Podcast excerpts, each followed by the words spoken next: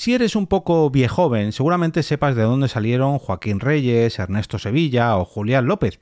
Y si no, hoy te traigo la solución perfecta para que conozcas de dónde salieron toda esta ristra de humoristas. Te damos la bienvenida al otro lado del micrófono. Al otro lado del micrófono. Un proyecto de Jorge Marín Nieto, en el que encontrarás tu ración diaria de metapodcasting con noticias, eventos, herramientas o episodios de opinión en apenas 10 minutos. Muy buenas a todos, mi nombre es Jorge Marín y os doy la bienvenida a una nueva entrega de Al otro lado del micrófono, un metapodcast donde diariamente te traigo noticias, eventos, herramientas, episodios de opinión o podcast recomendados para seguir nutriendo tus suscripciones de nuevos y nuevos contenidos. Este episodio te llega gracias a Julep, el patrocinador que esta quincena está al otro lado del micrófono. Julep es una startup referente europea en servicios de podcast marketing, fundada en Alemania y que actualmente opera también en Austria, Suiza y ahora también en España. Julep forma parte del ecosistema empresarial de la plataforma americana Libsyn, que permite alojar, distribuir, monetizar, amplificar y editar contenidos de audio en formato podcast. Gracias a Julep podrás monetizar tu podcast uses el hosting que uses, no importa dónde lo alojes.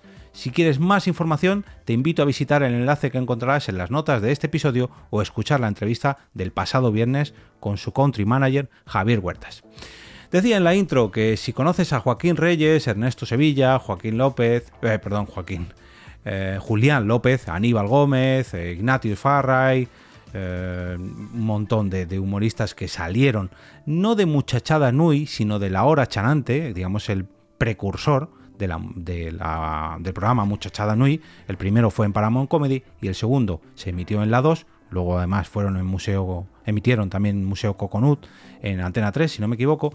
Pero digamos que el gran salto, la gran explosión fue gracias a Muchachada Nui. Y han estrenado un podcast en RTV Play Podcast donde nos cuentan los orígenes y todos los detalles de esto precisamente, de Muchachada Nui. Su nombre es Muchachada Fui.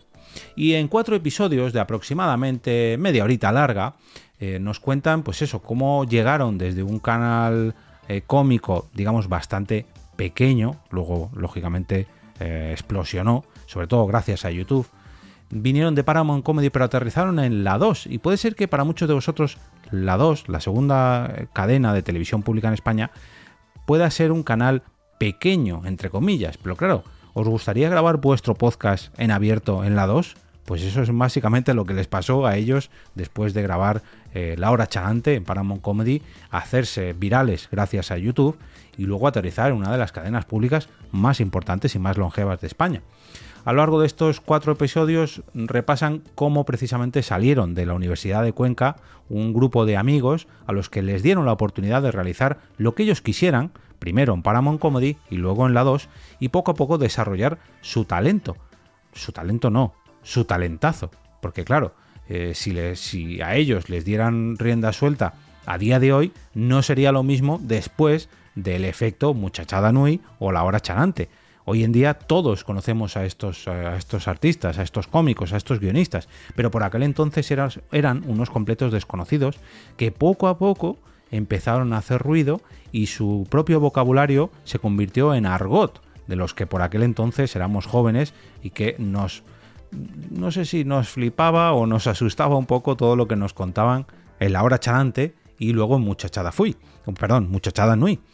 Y además, pues poco a poco vimos que no solamente eran cómicos, sino que eran grandes eh, guionistas, que eran animadores, que eran incluso músicos, y a ellos pues se le unió un montón de gente que luego poco a poco han ido formando parte de ese ecosistema, como eh, por ejemplo Venga Monjas, eh, Aníbal Gómez, Raúl Cimas, Rubén Méndez, Arancha Vélez, en fin, un montón, ya digo, es que es, una cantera de humoristas que surgió de la hora chanante y que al principio nadie les conocía, pero poco a poco se ganaron un espacio y que ahora hacen de todo. Películas, series de animación, podcasts como estos, en fin. Eh, decía que en el primer episodio nos hablan de los orígenes en la Universidad de Cuenca, donde todos se conocieron y luego ya se trasladaron a Madrid para hacer la hora chanante y muchachada nui. Eh, como poco a poco transformaban sus ideas, pero cualquier, cualquier tipo de idea, por ridícula que pareciese, eh, que pareciera, la ponían tras las cámaras o animadas, eh, gracias a esta animación por ordenador, y también me componían su propia música, música original para estos pod, perdón, para estos no, para estos programas de televisión y poco a poco iban triunfando, iban triunfando y pese a que el episodio de una semana pareciera lo más extraño que había visto el público y que incluso no les terminara de convencer, una vez que pasaba una semana y volvían a, aparecer, se volvían a ganar al público, se hacían cada vez más y más famosos. Y de eso es lo que hablan en el tercer episodio, donde se hicieron auténticos referentes de la comedia nacional, referentes tunantes. Poco a poco, ya digo, se fueron ganando al público y hoy en día son actores eh, conocidos, conocidísimos, grandes guionistas, incluso convirtiéndose en una de las celebrities que ellos han acabado no imitándose a sí mismos, pero precisamente presumían en, sus grandes sketches, sobre todo Joaquín Reyes, de esos celebrities. Un podcast muy cortito, ya digo, de cuatro episodios que presentaron en la pasada edición de Estación Podcast. Mm, por suerte está publicado en rtve.es, pero además, y esto se lo quiero agradecer directamente a la plataforma Radio Televisión Española, lo han colgado en todas las plataformas de podcast. Sí que es verdad que en el enlace de su propia web no aparece el botón para llevarte el RSS a tu podcatcher, pero bueno, Así que está disponible, por ejemplo, la plataforma iVoox. Yo me voy a encargar de ponerlo en las notas del episodio para que lo tengáis ahí a mano y os lo podáis llevar a vuestra plataforma de podcast o a vuestra aplicación de podcast. Pero vamos, imagino que si lo han colgado en iVoox y han tenido la decencia de activar el RSS en abierto, quiero pensar que estará en todas las plataformas. Así que desde aquí me gustaría compartir con todos vosotros esta pequeña historia de, la historia precisamente del humor de nuestro país, donde una gran cantera de cómicos pues les dejaron hacer lo que ellos quisieran y al fin y al cabo esto está muy relacionado con el podcasting. Ojalá una plataforma mm, grande, véase Antena 3, eh, Podimo, Evox, bueno, Evox sí que lo hace en alguna ocasión, no sé, Apple Podcasts, Spotify, dejar experimentar.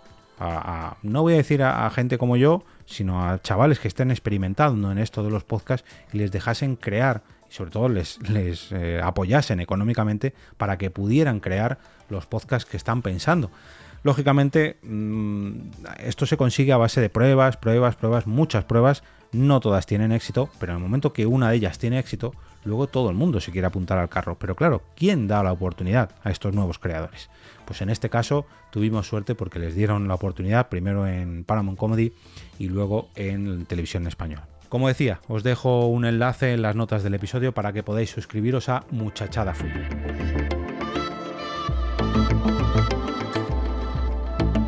Y ahora me despido y regreso como cada día a ese sitio donde estáis vosotros ahora mismo, al otro lado del micrófono.